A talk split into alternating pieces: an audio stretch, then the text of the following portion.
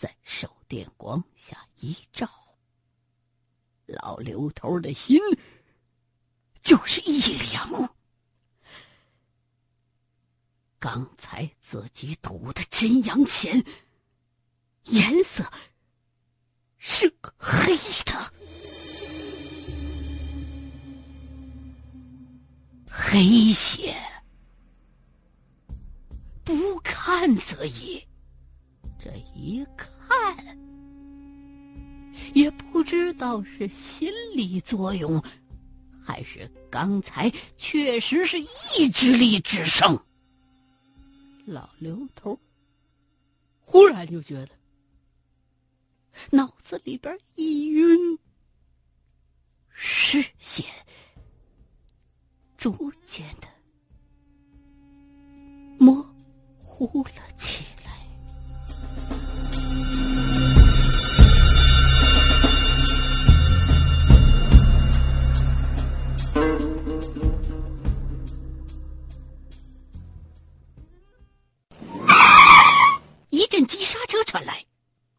吉普车停在了廖家的大门口。张国忠和秦葛从车上冲了下来，狂奔进了大厅。只见老刘头和七叔都躺在一口行李箱子的边上，嘴里头满是白沫。走进行李箱，张国忠倒是没什么感觉。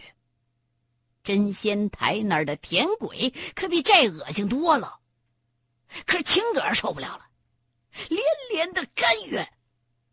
只见那一箱子的碎尸，连脑袋都切成两半了，中间还插着把匕首，黑水崩的四下哪儿都是。秦葛和张国忠分别抱起了七叔和老刘头。张大脚，这里发生了什么？不知道，想必师兄和赵坤成对着干来着。说着，张国忠连忙扒开老刘头的眼皮，只见老刘头连眼睛里边都浸着黑水儿。师师兄，哎，都怪我！张国忠连忙从包里边掏出一块死玉，塞到了老刘头的嘴里。以秦葛的号脉来看，七叔的伤势倒是没什么，反倒这老刘头脉象孱弱，随时都有生命危险。张长教，我现在就去叫医生。说着，秦葛一把抄起了茶几上的电话。不用了，秦先生，你先帮我看点周围，万一那个张坤成来了，就杀了他。看到老刘头脖子上的伤痕，张国忠的眼珠子都快瞪出来了。只见两条黑印儿正顺着那两个破口一直延伸到胸口。他娘的，这笔账，老子豁出命要跟你算！张国忠恨得牙根直痒痒，绷着一脸青筋。用匕首挑破了老刘头的七脉，然后用铜钱儿在他四周围摆了起来。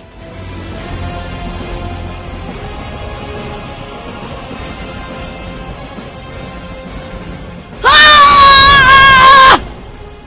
随着张国忠的一声大吼，老刘头哇的一声吐出一大口黑水来，黑色的血。不停的从七脉往外涌，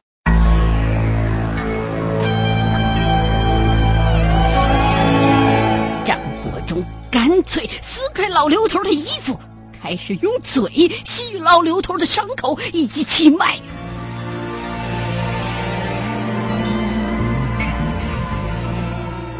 忙活了将近半个小时。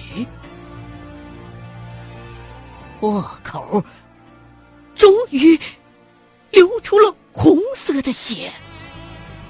张国忠赶紧撕开自己身上的衣服，给老刘头包扎上。这时候，身后的阿光晃晃悠悠的坐了起来，一看眼前的情景，磕磕巴巴的，一句整话也说不出来了。阿光先生，你写的正好，快帮我去弄点小米来。小，哦哦哦，明白。阿光抬屁股刚要走，忽然脚底下被绊了一跤，低头一看，老老爷，阿光先生，七叔没事，麻烦你快去找小米来。张国忠此时心急如焚，虽然老刘头的伤口已经出红色的鲜血了，但是伤口周围的那些肉还是黑色的，说明阴毒还没有完全排出去。没过多一会儿，阿光手忙脚乱的拿着好几袋子东西过来了。张张张张先生。我我也搞不清哪哪哪个是小米，你张国忠二话不说，用匕首挨着个的口袋割开一看，还不错，真有一袋小米儿。抓出一把小米儿，张国忠站起身，拿过茶几上的茶壶，用茶根把小米儿搅和了一下，将就着敷在了老刘头的伤口上。这时候，门外忽然传来一阵吉普车发动的声音，谁？秦哥和阿光抽出枪，直奔门外。只见吉普车“轰”的一声向前窜去，站住！秦哥瞄准吉普车就开了枪，阿光更是来狠的，照着吉普车叮叮当当的就是一梭子子弹。不知道是打中里边的人了，还是枪弹打碎了风挡玻璃，遮挡了视线。只见。那台吉普车笔直的朝着房子的突出的一部分撞了过去，咣当一下子就不动了。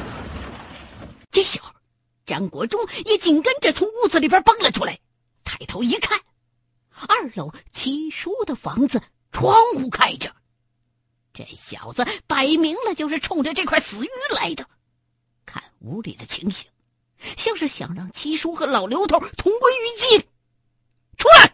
秦格举着枪凑到了吉普车的跟前，一把拽开了车门。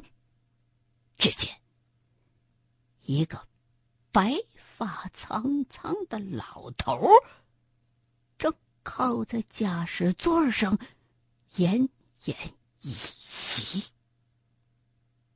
嘴角还不停的往外淌着黑血。昆城，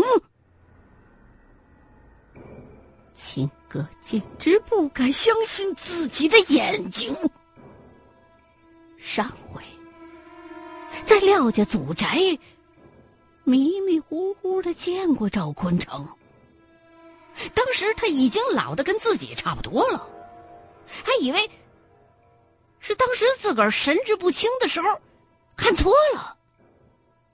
可这时候的赵坤城比上回见的还夸张，看他脸上那皱纹那岁数，俨然已经跟七叔不相上下了。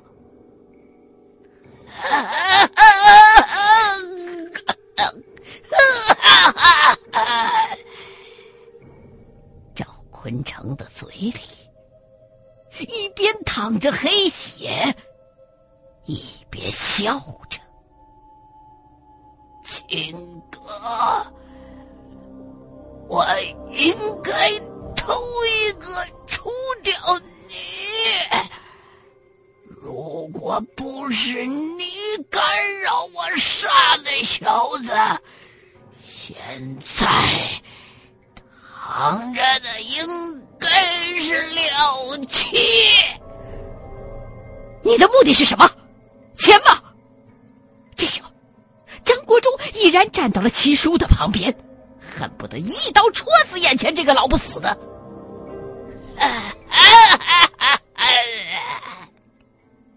赵坤城满脸的不屑，你们。以为赢了我就能达到目的吗？我知道你们想要的是什么？是我赵家的东西，你们一辈子也别想得到，一辈子别想。说着说着，赵坤成一口黑血吐了一身，前胸一挺。一命呜呼了！哎，秦格气得用手狠狠的一砸车门。本以为还有希望的线索，又断了。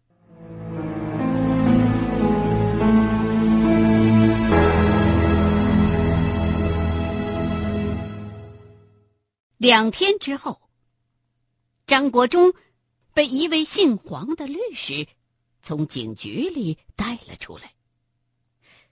张先生啊，你也太傻了！黄律师说着，擦了一把汗。他们问什么，你就说什么。你知不知道这样做后果很严重啊？后果？什么后果？张国忠一脸的无辜。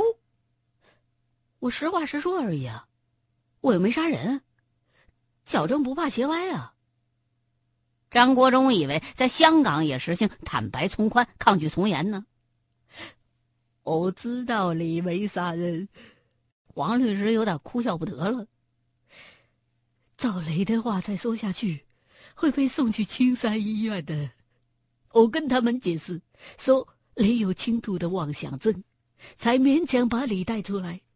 记住哦，以后见到律师之前，一句话都不要说。律师，张国忠听说过这么个职业，可是按照自己的理解，那律师好像应该是在检察院或者是公安局上班啊，工作性质大概是在法庭上跟检察院的同志。或者民警一块审讯罪犯的，切，到香港可真是长见识啊！原来律师还能站在自己这边。原来你是，你你是律师啊！张国忠就跟见了电影明星一样，他妈幸会幸会！黄律师一听都快哭出来了，说费了半天劲，对面这位竟然不知道自己是干嘛的。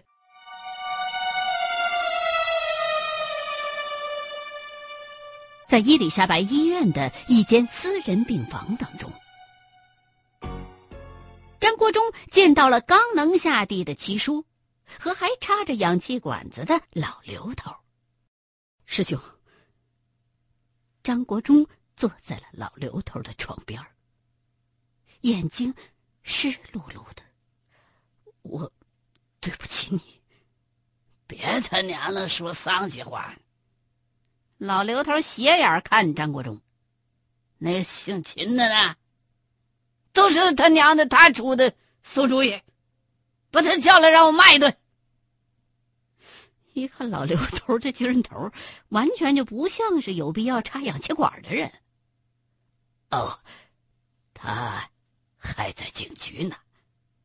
这时七叔凑上来了，刘先生，真不知道。怎么谢你好啊？你的事，阿光已经和我说了。阿光，我求你的时候，他他他还做梦呢。你是不知道啊，当时我……老刘头指自己脖子上的伤口，一通添油加醋，把七叔听得脸都白了。刘先生，你可真是我。廖家的恩人的，说着就要给老刘头鞠躬。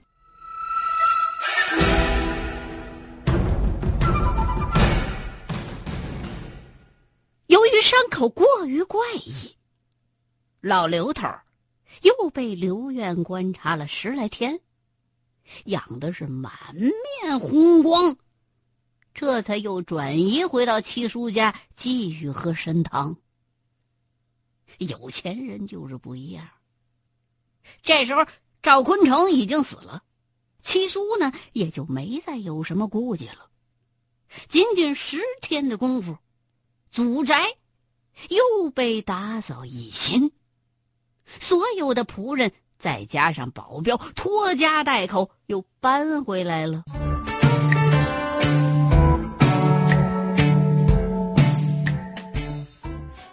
师兄，啊秦先生应该从局子里边出来了吧？怎么还不见他人影啊？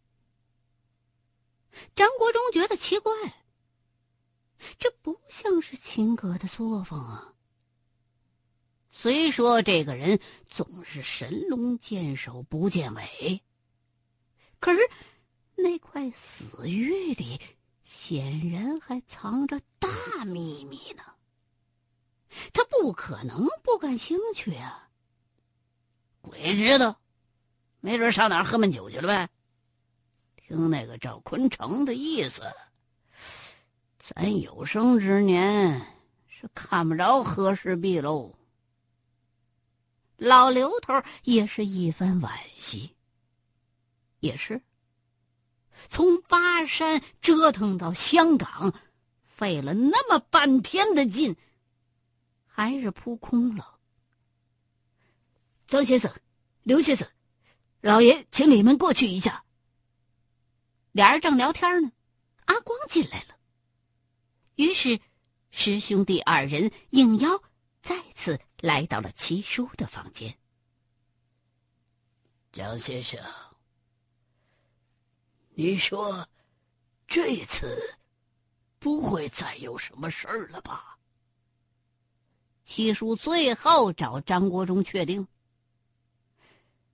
你挖出来的那块东西，不会招来什么不干净的东西吧？”七叔，我用脑袋保证，绝对不会有事儿的。你祖宅的风水，在我看来，在香港是数一数二的，绝对不会有问题。这。是一点心意，咱们萍水相逢，你们却舍命相助，我非常感动。说着，七叔把一张纸片塞进了张国忠的手里。张国忠也是一阵激动，心想：可算是拿到劳务费了。可是仔细一看，又傻眼了。这这什么呀？张国忠倒是认得支票，可是眼前这张花花绿绿的东西，上面密密麻麻、清一水的都是英文，还真没见过。七叔，这是张先生、刘先生，你们救了我廖家。现在我的命都是你们给的，我也不知道给你们什么好。那把匕首。咱们有言在先，我就送给张先生你了。这是一张五千万的渣打银行本票。五千万！张国忠都不敢相信自己耳朵了。去了趟大巴山，险些全军覆没，才从王子豪那儿连蒙带吓唬，敲竹杠敲出五百万不到，就觉得这钱已经花不完了。这回，等于一下敲了十个王子豪啊！你且不说这银行本票到底是干嘛用的，单就五千万这个数额而言，你就算是日元都够本了。这张国忠有点不好意思了。张先生，这是你们应得的。对了，我听说刘先生喜欢收集字画。我以前附庸风雅过一阵，也收集了一些。可是现在也没心思弄那些了。这点东西表表寸心。一边说着，七叔就一边拿出一个讲究的。都有点夸张的，装画轴的一个木盒子。这是我从大英博物馆买的。我认识博物馆的一位理事，说了半个月的好话，他们才肯卖给我。说着话。七叔一个眼色，身后的佣人上前来，把这画轴就慢慢的给打开了。只见画面上山水磅礴，云淡风高。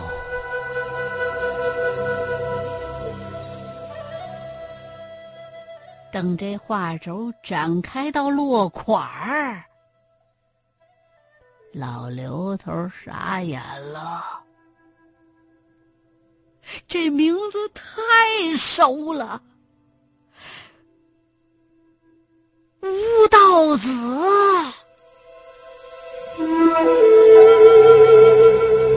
看来自己家正堂的李思训那幅镇宅之宝。可以往边上靠靠了。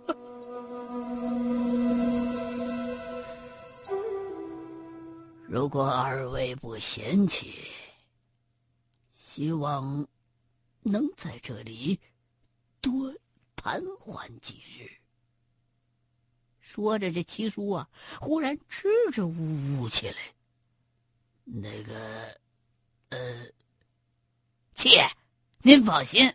我们肯定会帮你找那个什么地契的。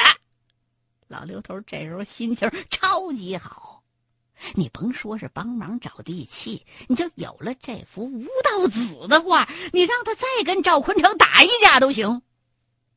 七叔一听，脸上立刻就笑出一朵花来了，连声道谢。在七叔的眼里，现在这两位已经不是人了。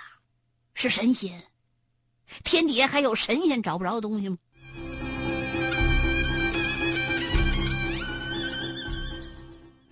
干就干。张国忠和老刘头各带一队人马，从祖宅的两旁往中间开始找。可是话说回来，论降妖除怪，可能俩人还在行。你单就。找东西，张国忠跟老刘头跟那帮女佣没什么区别。偌大一个了宅，打着罗盘找玉鬼庄，还得做半拉月的打算。找地契这种毫无指向性的东西，那不得找到来年过年啊？俩人正发愁呢，阿光又过来了。二位，秦先生来了。现在就在老爷屋里，说有要紧事找两位。